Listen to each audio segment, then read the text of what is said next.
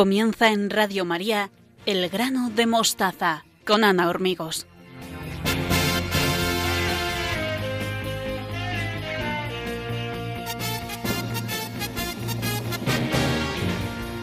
Sean todos bienvenidos. Les saludo con mucho cariño en mi nombre y en el de todos los que formamos el equipo del programa. Estamos encantados de compartir estos momentos con todos ustedes, los que nos escuchan en directo y los que nos siguen a través de los podcasts. Estamos en Twitter y en Facebook, en la dirección arroba elgranomostaza. Hoy Beatriz Hormigos y Victoria Melchor nos proponen el ejemplo de cuatro santos jóvenes, modelo para nuestros hijos. Belén Herrero nos descubre la etimología de la palabra corazón. Y Estanislao Martín nos explica la vida como don y la maravilla de la gratitud y la acción de gracias en la educación. ¿Se quedan con nosotros? Pues si es así, comenzamos el programa número 81, quinto de la séptima temporada, con el convencimiento de que merece la pena estar aquí, juntos, y acompañarnos desde el corazón. Saludos de todo el equipo, Teresa Jiménez, Beatriz Hormigos, Victoria Melchor, Estanislao Martín y Belén Herrero. Además, me gustaría en especial agradecer a los voluntarios de Radio María que trabajan para que podamos estar con ustedes a través de las ondas. Un abrazo también para nuestros oyentes que están enfermos y solos. Os tenemos muy presentes. Si quieren ponerse en contacto con nosotros, pueden hacerlo a través de la dirección de mail elgranodemostaza@radiomaria.es y estaremos a su disposición para lo que quieran contarnos. Estamos preparados para sacar el máximo provecho del hoy y de la hora, porque estamos convencidos de que merece la pena acompañarnos desde el corazón. El grano de mostaza comienza.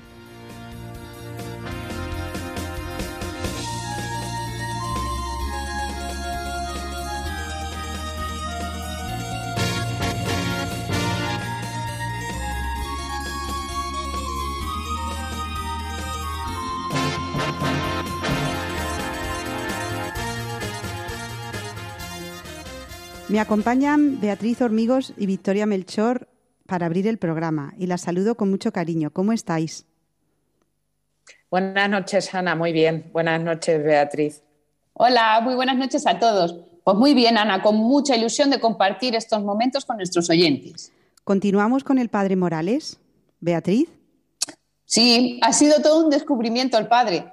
Tenemos que seguir con él, sí. En el programa anterior veíamos que para poder tener las fuerzas suficientes para luchar contra las pasiones y poder ir contra corriente, había que inculcar en el alma del joven el espíritu combativo. Me acuerdo de que estuvimos hablando de la vida como combate y de la necesidad de estar muy atentos a lo que pasa a nuestro alrededor. Para ello, el joven debe tener dos ideas muy claras. La primera, que vivimos en un mundo paganizado. Y la segunda, que dicho mundo solo se podrá convertir si una minoría de hombres decide vivir el Evangelio con todas sus consecuencias. Eso es cierto, Beatriz. Y además, mm, aunque seamos minoría, no deberíamos aislarnos y no tener complejo por esas creencias que tenemos, porque hay que predicar el Evangelio, que es lo que va a salvar al mundo. Bueno, ¿qué os parece si aterrizamos en lo concreto? Como somos maestras, sabemos que las ideas las entendemos mucho mejor con ejemplos y con la repetición constante de ellos. Esto lo hacemos continuamente en clase. Lo que debemos hacer es ir poniendo ejemplos de personajes de la historia que cultivaron este espíritu combativo del que hablamos y que atraigan su atención sobre el poder de la minoría. Nosotros tenemos el ejemplo de los santos. Ya lo hemos recordado en el programa, sí. Es necesario volver a los santos. Por ejemplo, los primeros cristianos, o santos españoles como Teresa de Jesús e Ignacio de Loyola, o franceses e italianos como Vicente de Paul o San Juan Bosco. Sí, la verdad es que han nombrado Beatriz, sobre todo estos dos santos españoles, Santa Teresa de Jesús e Ignacio de San Ignacio de Loyola, qué grandes, qué grandes santos son. Y a veces podemos caer un poco en el, en el desánimo eh, pensando que estos, que estos santos están eran como superhéroes y están por encima de, nuestro alcance, de nuestras fuerzas.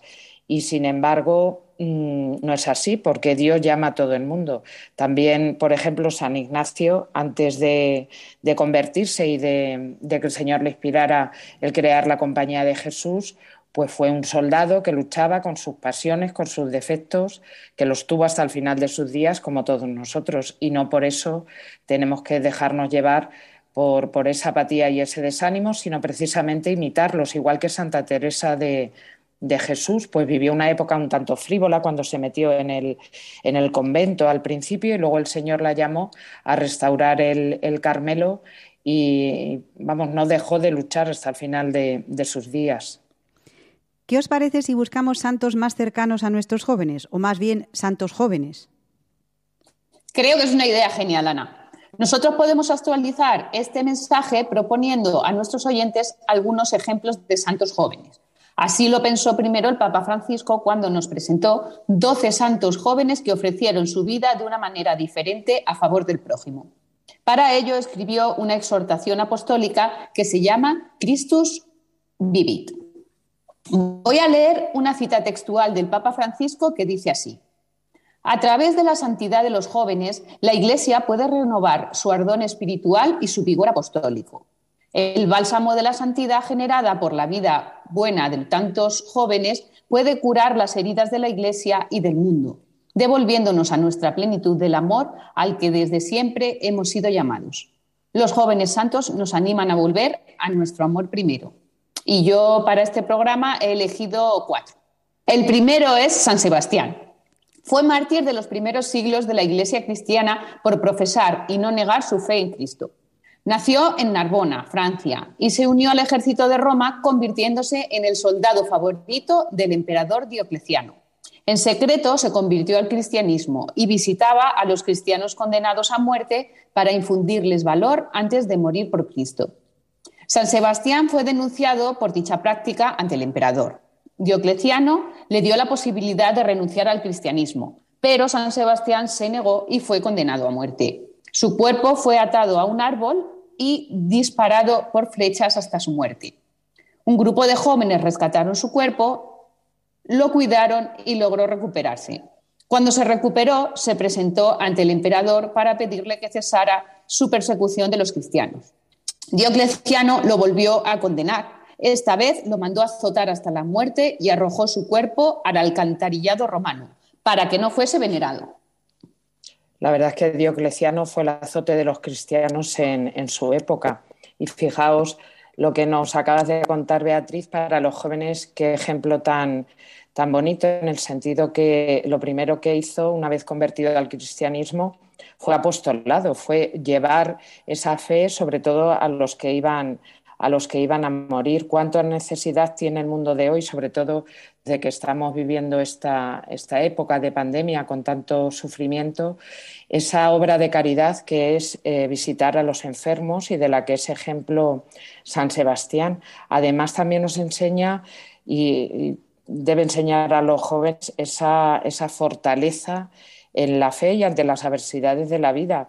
Una vez que estuvo aseteado, se recuperó y volvió otra vez a, ir ante, el emperador para reclamar y no quedarse callado ante sus hermanos. Terminó muriendo, pero es un ejemplo de vida para los jóvenes hoy en día también. Me recuerda mucho la vida de San Sebastián a la de los mártires de la persecución religiosa de España en el siglo XX, que también nos cuenta don Jorge López. Así es, Ana. El segundo santo que nos propone el Papa Francisco es San Francisco de Asís, aunque como curiosidad decir que fue bautizado con el nombre de Juan. Nació en Asís en el seno de una familia comerciante. Disponía de dinero en abundancia y lo gastaba alegremente gozando de la vida, pero sin malas costumbres ni vicios, y siempre ayudaba a los pobres. Un día una voz le habló y le pidió que reparase su iglesia que estaba en ruinas. Vendió su caballo y sus ropas para arreglar con este dinero la iglesia de San Damián. Ofreció el dinero al párroco, que no lo aceptó. Su padre se enfadó con él, lo encerró en su casa y con la ayuda de su madre se escapó y se refugió en la iglesia de San Damián. Su padre le desheredó y lo despojó de sus lujosas vestiduras y desde entonces llevó una vida de pobreza y oración. San Francisco tuvo muchos seguidores y fundó la Orden de los Franciscanos basada en la pobreza y en la caridad fraterna. Otro de los grandes santos de la, Iglesia.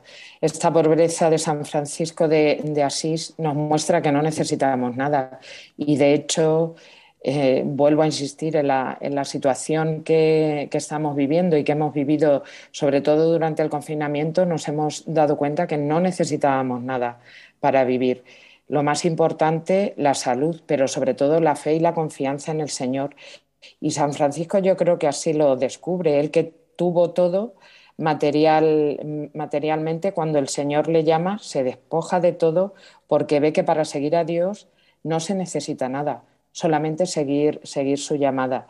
Ese amor que San Francisco tenía por la naturaleza, ese preciosísimo canto de, de las criaturas y, y, sobre todo ese cántico a la, a la paz, pues hoy en día que se ensalza tanto a la naturaleza y como tal eh, tenemos que cuidarla porque es una creación de Dios y hay que cuidarla. Todo lo creado por Dios está a disposición del hombre para cuidarlo y hacer buen uso de, ello. En esto tenemos que imitar también a, a San Francisco, cómo él comprendió que esa naturaleza era manifestación de Dios.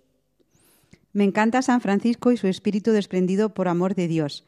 Y además nos hace mucho nos hace mucha falta hoy en día. ¿Cuál es el siguiente santo? Pues ahora vamos a hablar de una joven mujer que se llama Santa Juana de Arco, santa y heroína francesa. Cuidado que esta mujer parece sacada de una película de superhéroes. Nació en el seno de una familia campesina acomodada. Su infancia transcurrió durante la guerra de los 100 años entre Francia e Inglaterra. A los 13 años aseguró haber visto a San Miguel, a Santa Catalina y a Santa Margarita, que le decían que debía llevar una vida piadosa y ordenada. Años más tarde sintió la llamada de Dios a una misión, dirigir el ejército francés y expulsar a los, a los ingleses perdón, del país. Al principio fue rechazada por las tropas y al final el príncipe Carlos le confió un ejército de 5.000 hombres con los que realizó una serie de campañas victoriosas. Quiso volver a casa, pues ya había dejado de oír las voces, pero tras la insistencia de que siguiera combatiendo, continuó luchando y fue capturada por los ingleses. Fue acusada de brujería porque argumentaron que las voces provenían del demonio y fue condenada por herejía y hechicería a morir en la hoguera. En un primer momento se retractó de lo que había dicho, pero días más tarde se reafirmó en el origen divino de sus voces y finalmente murió en la hoguera el 30 de mayo de 1431. otra, otra gran santa. La verdad es que tenemos una riqueza en la, Iglesia con los santos que a veces no lo sabemos aprovechar para ponerlos como, ejemplos. Pues eh, yo a Santa Juana de Arco le tengo mucha, mucha devoción porque como, como enseño francés siempre se lo pongo de ejemplo a las, a, mis estudiantes, a mis alumnos, porque fijaos, eh, aparte de ser una gran santa, en Francia está eh, reconocida como una heroína oficial y, Ana y yo que hemos viajado por distintos eh, sitios de Francia, distintas ciudades, aunque sea en un pueblo pequeño, no hay mm, lugar en el que no haya una, una imagen, una estatua de Santa Juana de Arco, porque para los franceses tiene mucha importancia, tanto en el plano religioso como en, un plano, podríamos decirlo así, más político, más social, porque les liberó de, ganó una batalla contra los, contra los ingleses, les liberó de contra los ingleses. La importancia de Santa Juana de Arco es que eh, siendo niña esas voces, em, sobre todo, eh, es dócil a, la voz del, a la voz del Señor y aunque pueda parecer que en un, en un momento, como has comentado Beatriz, eh, rechaza, rechaza eso, se retracta, finalmente sigue eh, fiel a la voluntad del Señor, porque ella creyó firmemente, firmemente en lo que el Señor le, decía y bueno, pues condujo a los franceses a la, a la, victoria, pero sobre todo con esa fidelidad a, a la voz de Dios. Pues vamos ya con el cuarto y último. Pues el último modelo que nos propone el Papa es el beato Andrés Fuyen. Este joven fue el primer mártir de la, Iglesia de Viena. Bautizado en 1641, fue asesinado por su fe en 1644. Era un activo catequista y ayudaba a los misioneros que evangelizaban la zona. Cuando empezó la persecución contra los cristianos, fue hecho prisionero por su fe, a la que se negó a renunciar. Un misionero que presenció su martirio solicitó que se le permitiera poner una alfombra debajo de Andrés, pero este se negó porque quería que su sangre regase la tierra como lo había hecho la de Jesucristo y murió diciendo Jesús. Fíjate que es un, es un mártir eh, catequista o un catequista mártir. La importancia eh, que tiene el transmitir la, fe, sobre todo a los niños desde que son pequeños y a los jóvenes. Esa labor tan importante que se hace en las, en las catequesis. Cuántos adultos, pero también cuánta gente joven ahí formando, formando a otros y así transmitir la fe. En este caso, pues murió mártir por, por defender y por seguir evangelizando y catequizando. A mí eh, me gustaría, mm, si me permitís, aparte de, estos, de estos santos que ha comentado Beatriz y que, que el Papa eh, pone en esta, en esta exhortación, me gustaría nombrar a un, a un beato muy actual que fue beatificado por el Papa Francisco durante la pandemia, Carlo Acutis. Y fijaos, murió muy, muy joven y no es mártir, pero es, eh, le llaman el Beato de la Eucaristía y era un chico de, nuestro tiempo, porque es actual, me parece que eh, murió en el 2006 y se puede poner como ejemplo a todos los, jóvenes. Y, yo creo que mm, el poner a estas personas para que otros jóvenes la imiten eh, es algo muy importante que tenemos que seguir haciendo. Carlo Acutis, el, santo o el beato de la, Eucaristía, porque no, hubo día de su vida en el que no recibiera la comunión y que no realizara una visita a Jesús Eucaristía, que es de donde tenemos que sacar las fuerzas para seguir continuando. Eh, muchísimos santos, muchísimos beatos se pueden poner como, ejemplo. Eh, los mártires que comentaba antes Ana y que eh, don Jorge siempre nos trae cuando, cuando viene a este programa. Santa Yana Beretta, para las madres de familia, cómo defendió la vida de, su hija y prefirió, prefirió morir antes que, antes que, fuera, que fuera abortada. Eh, Pier Giorgio Frassati, otro ejemplo también para los jóvenes. Le encantaba la montaña, veía en ella eh, a Dios. Hablábamos antes de San Francisco de Asís con la naturaleza, pues Pier Giorgio Frassati también cuántos y cuántos ejemplos se pueden seguir poniendo, sobre todo para transmitir la fe y para darnos cuenta que la santidad no es un imposible. Todo bautizado es llamado a la santidad. Sí, lo cierto es que el texto del Papa es una lectura muy agradable y recomendable para hacer en familia. Recuerdo que se llama Christus Vivit y que se puede encontrar en Internet pues, fácilmente. Estos ejemplos nos animan a proponer a nuestros jóvenes modelos de santidad reales. No podemos olvidar que la Sagrada Familia también fue joven. José, María y Jesús pasaron por esta etapa de la vida, tan decisiva y tan apasionante. Ahora es el momento de la valentía, de la ilusión y de la entrega, porque podemos decir a nuestros jóvenes, si no lo hacéis ahora, ¿para cuándo lo vais a dejar? El Papa dice a los jóvenes que ellos son el ahora de Dios, Así que desde el grano de mostaza queremos mandar a todos nuestros jóvenes mucho ánimo. Y a vosotras, queridas, muchas gracias a Victoria Melchor y a Beatriz Hormigos, pues por estas preciosas palabras que siempre nos brindáis. Y si ustedes, nuestros oyentes, desean comentar estas ideas con ellas, con Beatriz o con Victoria, tenemos una dirección de mail en la que pueden ponerse en contacto con nosotros. Es la siguiente: elgranodemostaza@radiomaria.es. A vosotras dos, un abrazo, cuidaros mucho y hasta el mes que viene. Adiós, Ana, hasta el mes que viene. Adiós, Beatriz. Adiós. Y ustedes no se vayan porque en unos momentos continuamos con Belén Herrero en el grano de mostaza. Lo que todo el mundo ansía, encontrar la felicidad. Muéstrame, muéstrame Dios, para lo que está hecho mi corazón. Y es que pleno de mi libertad. Es un camino a ciegas que se basa en confiar. Es poner mi calendario en blanco y dejarte rellenarlo. Dios te pido que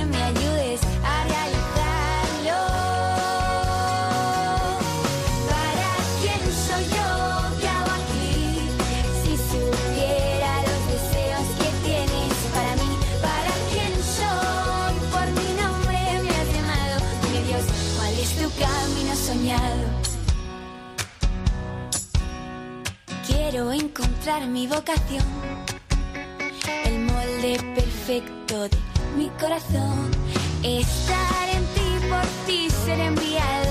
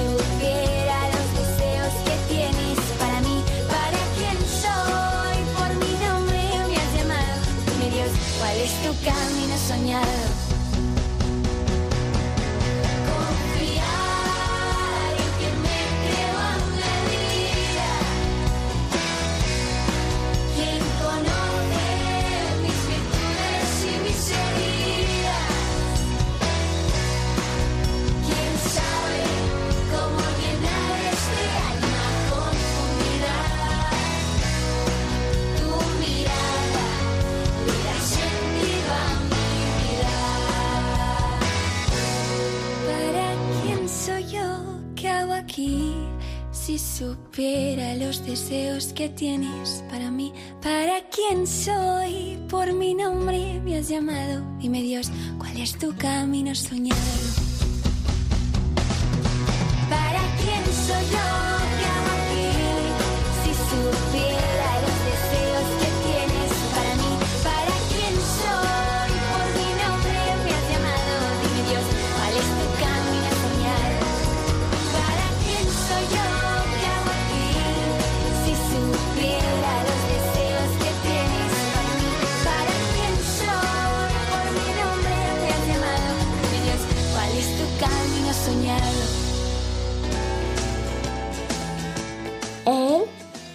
Grano de mostaza. Seguimos en el grano de mostaza con Belén Herrero, nuestra latinista de familia. Buenas noches, Belén, ¿cómo estás? Buenas noches, Ana. Bien, resistiendo a esta pesadilla que parece que no se acaba nunca, hija, el coronavirus. Bueno, ¿hacia dónde nos llevas esta noche? ¿Cuál es la palabra que descubrimos hoy? Bueno, a ver si lo adivinas. La pista es que no podemos vivir sin lo que la palabra representa. Pues hay muchas cosas sin las que no podemos vivir, pero se me ocurre que sin corazón es, vamos, imposible. Bueno, pues un 10 para ti, Ana. Muchas gracias, Belén. No sabes lo que me animas. ¿Cuál es el origen etimológico de la palabra corazón? La historia de esta palabra es que tanto griegos como romanos la exportaron de ese espacio común al que llamamos indoeuropeo. Luego, la fonética de cada pueblo ha hecho que tengamos la misma palabra bajo dos formas diferentes. Cardía, en la lengua griega, y cor cordis, en la latina. Las dos han pasado a todas las lenguas romances con el mismo significado, corazón. O sea, ese órgano impulsor de la sangre y que es común a todos los vertebrados. Pero también hablamos del corazón con un sentido más allá de lo físico, como sinónimo del sentimiento, del amor o del valor. En efecto, Ana, ya tenemos un uso metafórico de esta palabra desde los primeros tiempos. Así lo vemos en la Ilíada a Aquiles en su enojo llamar corazón de ciervo a Agamenón por su cobardía. Y mira qué poema más hermoso nos ha llegado del poeta Arquíloco de la isla de Paros. Dice así, corazón, corazón de irremediables penas agitado, álzate, rechaza a los enemigos oponiéndoles el pecho y en las emboscadas traidoras sostente. Y ni al vencer demasiado te ufanes, ni vencido te desplomes a sollozar en casa. En las alegrías, alégrate, y en los pesares, gime sin excesos. Advierte el vaivén del destino humano. Bueno, Belén, ahí ya vemos un encomio a la dorada medianía, a esa contención del sentimiento que tan necesaria es siempre. En nuestra literatura también la palabra ha dejado su huella. Estoy pensando en nuestra querida Santa Teresa de Jesús, quien dice, Dichoso corazón enamorado, que en solo Dios ha puesto el pensamiento. Por él renuncia a todo lo criado, y en él halla su gloria y su contento. Aún de sí mismo vive descuidado, porque en su Dios está todo su intento, y así alegre pasa y muy gozoso las ondas de este mar tempestuoso. Qué hermoso poema, Ana. Yo recuerdo haber recitado en el aula como alumna este poemilla de Antonio Machado. En el corazón tenía la espina de una pasión. Logré arrancármela un día, ya no siento el corazón. ¿Cuánta poesía nos traes al grano de mostaza, Belén? Si te parece, nos vamos al juego de adivinar cuántas palabras vienen del corazón. Ya verás, Ana, que hay muchos ejemplos. Ya solo la forma griega ha nutrido de tecnicismos a todas las lenguas romances y no romances. En efecto, tenemos cardiograma, cardiovascular, cardíaco, cardiopatía, que son palabras muy parecidas en muchas lenguas. Y de la voz latina encontramos todas estas, la más de las veces cargadas de ese sentido figurado. Mira, cuando hablamos de la unión entre las partes, La concordia, que es la que nos hace falta. sí, porque lo contrario nos empuja al desacuerdo y la falta de consonancia. es decir, a la discordia, Sinónimos de estas dos palabras tenemos también otro par. la concordancia y la discordancia. Lo que es sinónimo de presentimiento. Es una corazonada. Tenemos una planta medicinal cuyo tallo mide de 6 a 8 decímetros de alto Es el corazoncillo. y el que pertenece a la congregación religiosa de los Sagrados Corazones y de sus miembros. Es el corazonista. Lo que tiene forma de corazón Cordiforme, y quien es afectuoso, pues es cordial. Quien está en su juicio, el prudente, Es cuerdo, congoja y aflicción grande. pues esta es cordojo. Por las mismas, la falta de congoja Es el descordojo. Fíjate, Emilia Pardo Bazán, en un arrebato de humor, escribe así a su enamorado Galdós. ¿Cuándo tendré el descordojo de ver tu jeta? Bueno, y el convenio entre dos o más personas o partes o la ausencia de él, El acuerdo o el desacuerdo, y cuando este acuerdo es previo, pues es un preacuerdo. virtud que inclina el ánimo a compadecerse de las cuitas ajenas. Esta es la esta me encanta, Belén, la misericordia. Me viene a la mente esa fantástica novela del mencionado Galdós y que lleva por título esta palabra, misericordia. Así es. Traer al ánimo presente algo ya pasado. Recordar, Y seguro que todos guardamos algunos de la comunión nuestra o de nuestros seres queridos. recordatorios, Ese esfuerzo de ánimo. Ese es el coraje, y el que se aplica en ese esfuerzo es un corajudo, es un arrebato de ira, corajina, de tumor en el pecho de los animales a personas o cosa incómoda y molesta. Fíjate las vueltas que ha dado esta palabra. pues es el incordio, Acuerdo entre la Santa Sede y un Estado para regular las relaciones entre ellos. el concordato, Bueno, fíjate cuántas y muchas expresiones. por ejemplo, Sagrado Corazón, Con el corazón en la mano, le han partido el corazón, tener el corazón en un puño, encogerse el corazón. no tener corazón. Bueno, Belén, por los ejemplos que has puesto, parece que el significado de esta palabra, además de ser esencial para nuestra vida física, también lo es para la espiritual. Desde luego, Ana. Bueno, hoy nos despedimos con las palabras del gran Tolstoy que dicen, a un gran corazón ninguna ingratitud lo cierra, ninguna indiferencia lo cansa. Estas palabras tan preciosas se las quiero dedicar a todos los padres y a los profesores, maestros en transformar la ingratitud y la indiferencia de los hijos y de los alumnos en amor. Muy bien, Ana. Bueno, pues nos despedimos con una mujer que cantó de todo corazón. Un beso y hasta pronto. Muchas gracias, querida Belén Herrero, por este apasionado conocimiento de las palabras que nos transmite siempre con ilusión y alegría. Cuídate mucho y hasta el mes que viene. Y ustedes no se vayan, que en unos momentos se une al programa Estanislao Martín. Adiós, Belén. Adiós, adiós, adiós.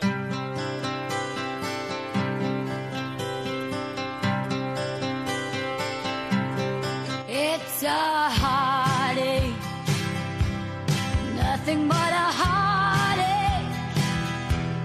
Hits you when it's too late, hits you when you're down.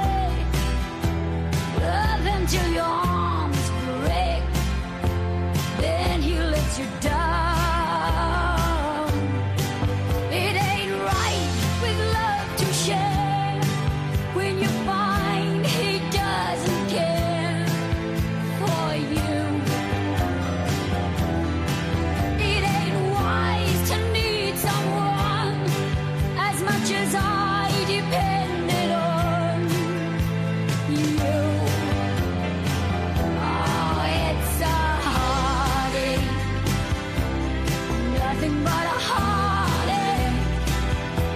Hits you when it's too late, hits you when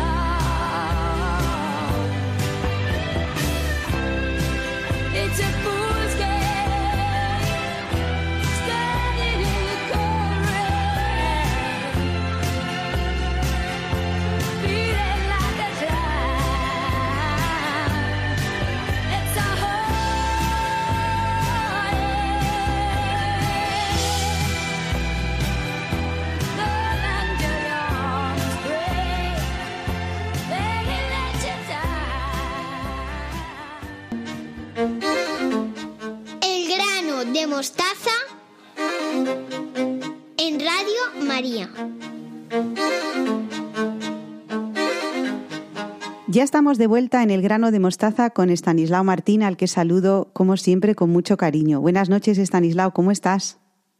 Muy bien, Ana. Dispuesto a comenzar ya otro programa, en este caso el número 81, con el ánimo de siempre. Muy feliz de que volvamos a encontrarnos entre nosotros y con quienes nos siguen en Radio María. En el programa anterior, en esta sección, quedó un compromiso pendiente.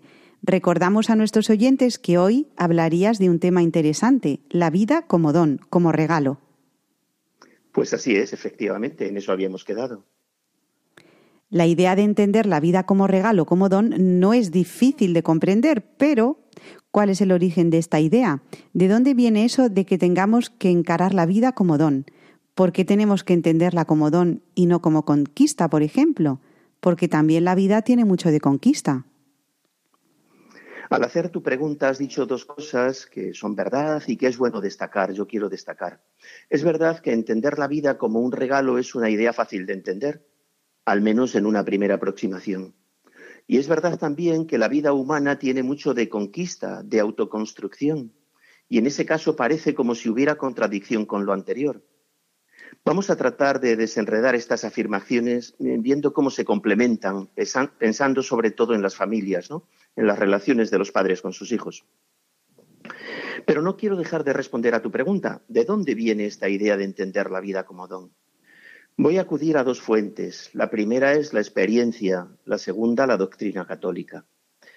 Por experiencia uno sabe que está en este mundo porque le trajeron, porque otros le dieron la vida.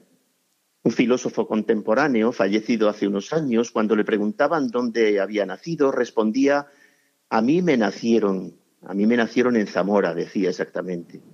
Y no solo nos dieron la vida a nuestros padres, sino un repertorio interminable de cuidados de todo tipo, sin los cuales no habríamos salido adelante. Alimentación, higiene, curaciones, vestido, hogar, lenguaje, las primeras relaciones, conocimientos de todo tipo, todo, absolutamente todo, y nosotros absorbiendo como esponjas, ¿no? Recibiéndolo todo, imitando, aprendiendo. Todos los antropólogos que han estudiado al ser humano comparándolo con el resto de animales han coincidido unánimemente en que el ser humano es el ser más desvalido desde un punto de vista biológico.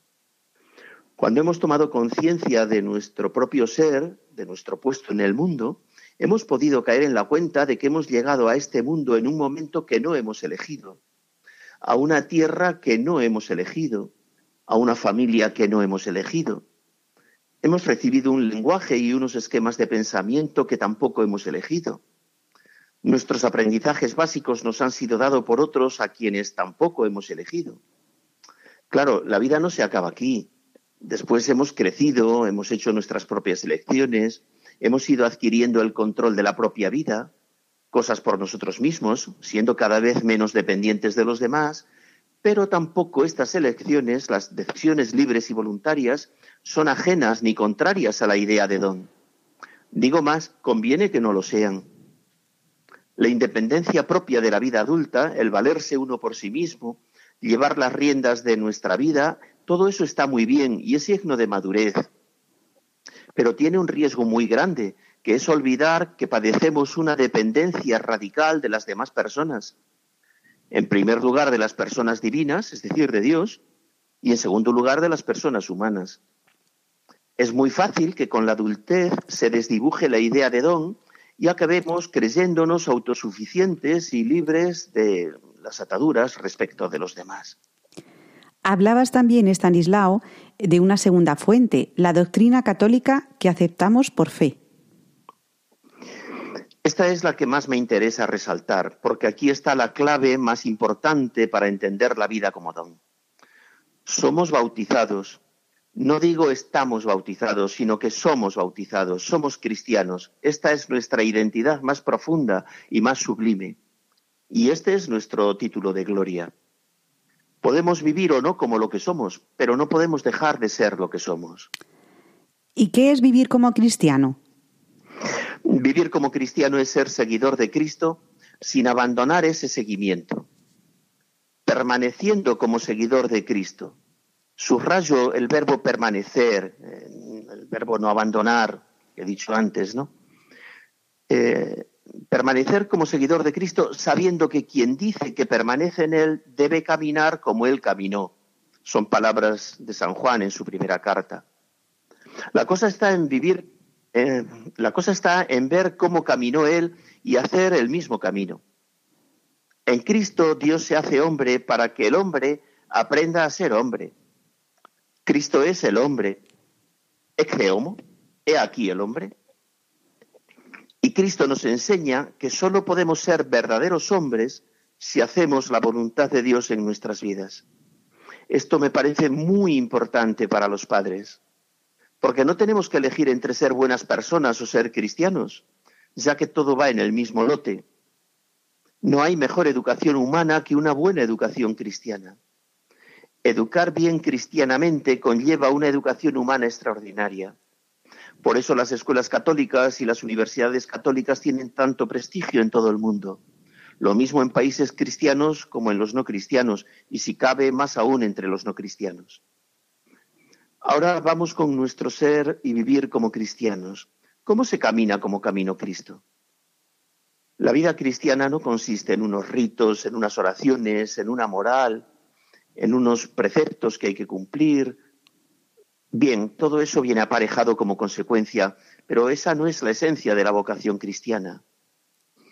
Subrayo, la esencia de nuestro ser cristiano está en configurarnos con Jesucristo, reproduciendo en nosotros, según nuestra vocación particular, la imagen de Cristo. Esta es la cosa, esta es la clave.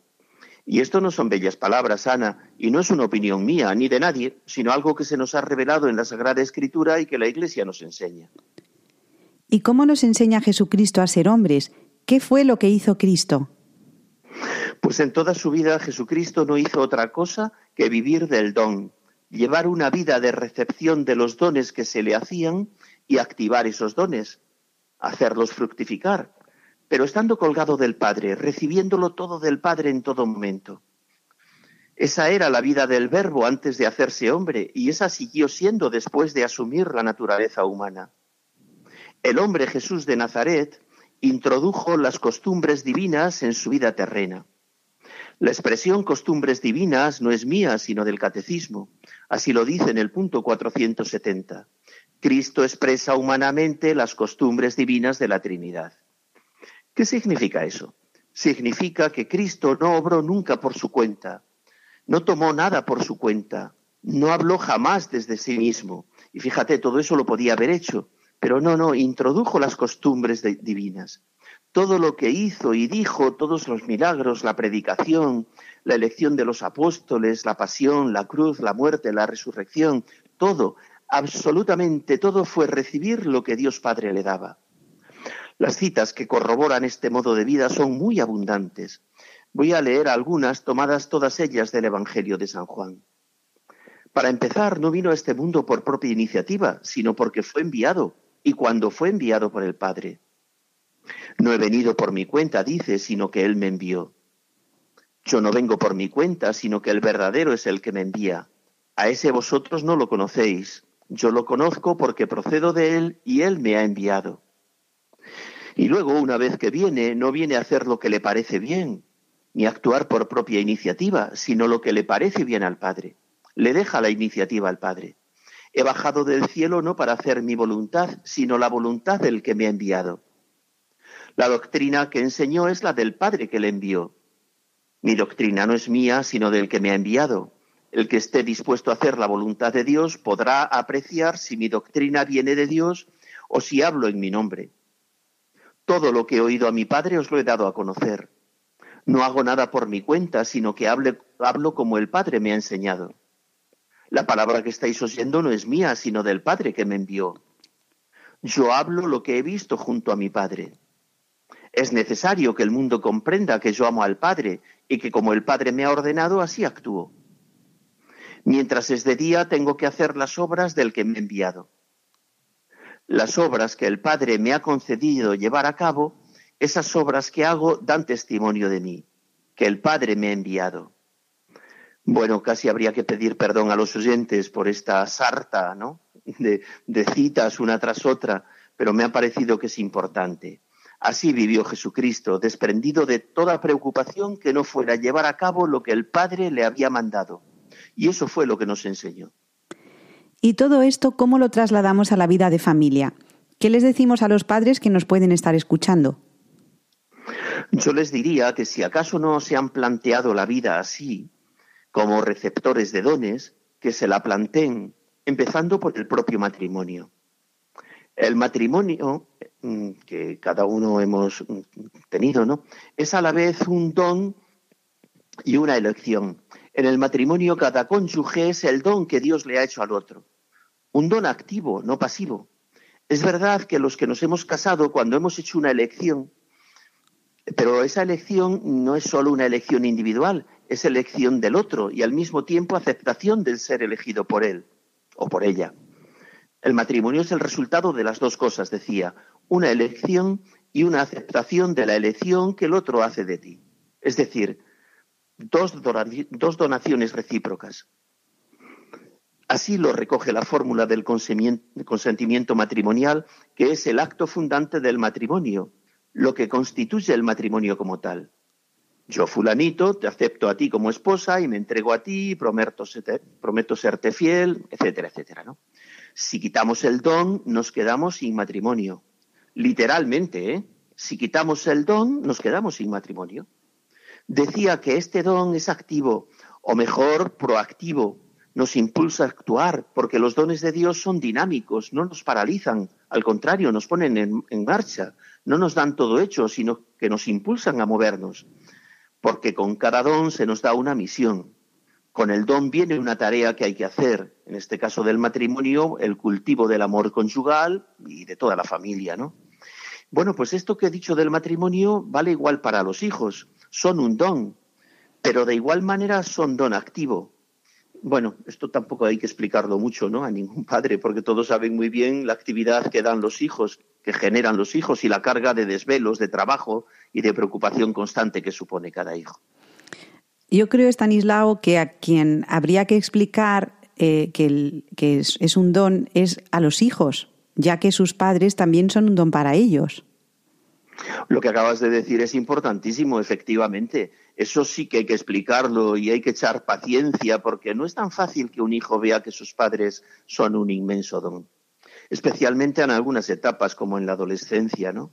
¿Y eso cómo se hace? ¿Cómo se le hace ver a un adolescente, por ejemplo, que su padre o su madre son dones para él, probablemente los mayores que va a tener en su vida? Pues, pues eh, hay que se hace diciéndolo, hay que decirlo y hay que decirlo muchas veces eh, sin echarlo por cara, pero bueno, que se queden claras las cosas, ¿no? El gran problema de la adolescencia es que muchos chicos llegan a ella sin haber sido entrenados previamente en la vida de familia, en la educación en virtudes, que es lo propio de la educación familiar, como ya hemos dicho tantas veces. Para entender la vida como don, uno tiene que ser educado en la gratitud. Es imprescindible infundir actitudes de agradecimiento siempre, a todos y por todo, empezando por agradecer a Dios. Lo mejor es que eso se haya hecho desde que los niños son muy pequeños, pero bueno, si no se ha hecho, siempre es buen momento para empezar, ¿no? Hay un campo propicio para ello y es cuando se les enseña a rezar. Estamos hablando a familias cristianas, a padres católicos. La primera oración que un niño debe aprender no es la de petición, sino la de alabanza y acción de gracias. Para eso, en primer lugar, vamos a misa los domingos. Por ahí se debe empezar siempre toda oración. Así empezaba Jesús sus oraciones y así nos dijo que rezáramos. Padre nuestro que estás en el cielo, santificado sea tu nombre. Y luego ya vendrán las peticiones, ¿no? Así rezaban los judíos, nuestros hermanos mayores en la fe. El, ejemplo del fariseo que está en el templo rezando, yo te alabo, Padre, empieza muy bien. Luego, ya, en cuanto dice por qué, ya lo estropea. Porque dice porque no soy tan sinvergüenza como ese pobre fariseo que hay ahí, ni como los demás hombres. empieza bien, Digo que luego lo estropea, pero así es como hay que empezar, ¿no? Bien. Muy bien, Estanislao. Pues muchísimas gracias a Estanislao Martín por estas reflexiones acerca de la vida como don, de la necesidad de educar en la gratitud y la acción de gracias. Si las familias pusieran sus cimientos ahí, otro gallo nos cantaría. Bueno, Estanislao, esperamos escuchar a nuestros oyentes sobre el tema que nos ha expuesto hoy Estanislao Martín y para ello tenemos una dirección de mail que es elgranodemostaza@radiomaria.es. Un abrazo, Estanislao. Cuídate mucho y hasta el mes que viene. Adiós. Muchas gracias, Ana. Adiós, adiós.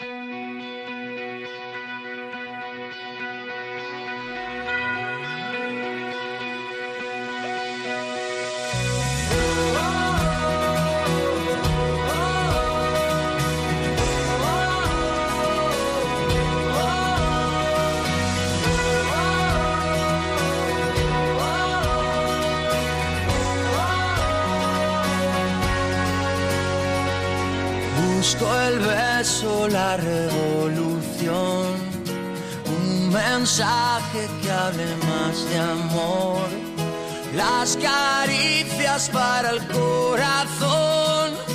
De esta tierra que alguien lo rompió. Busco el gesto lleno de valor.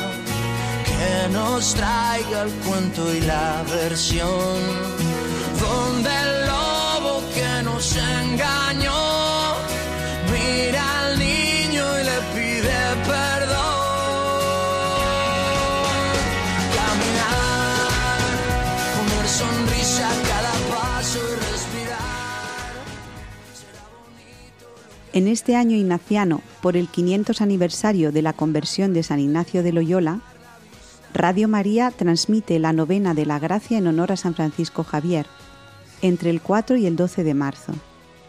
Precisamente el 12 de marzo se conmemoran además los 400 años de la canonización de San Francisco Javier junto a San Ignacio y a Santa Teresa.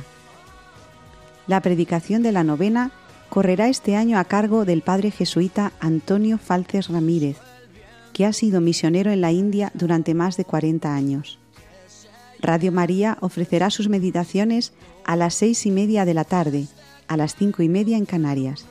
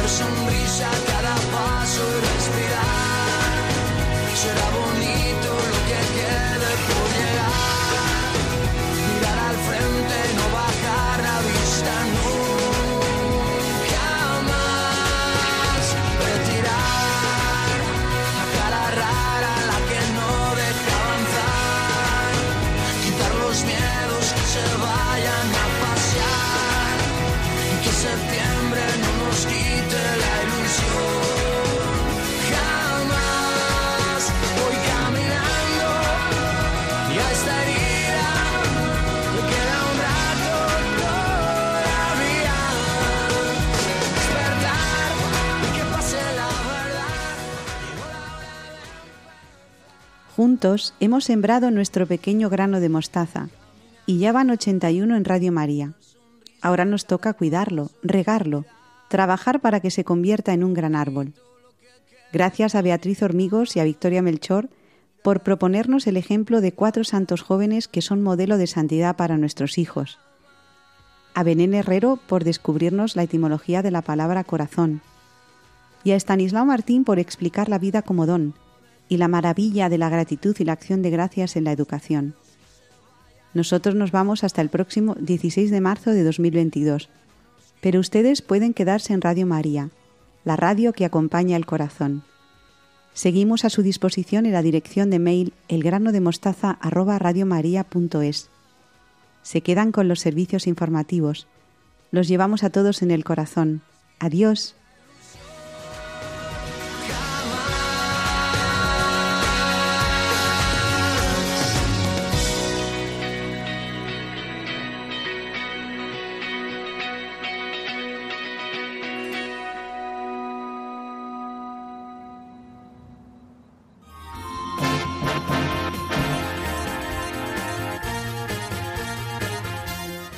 Han escuchado El grano de mostaza, un programa dirigido por Ana Hormigos.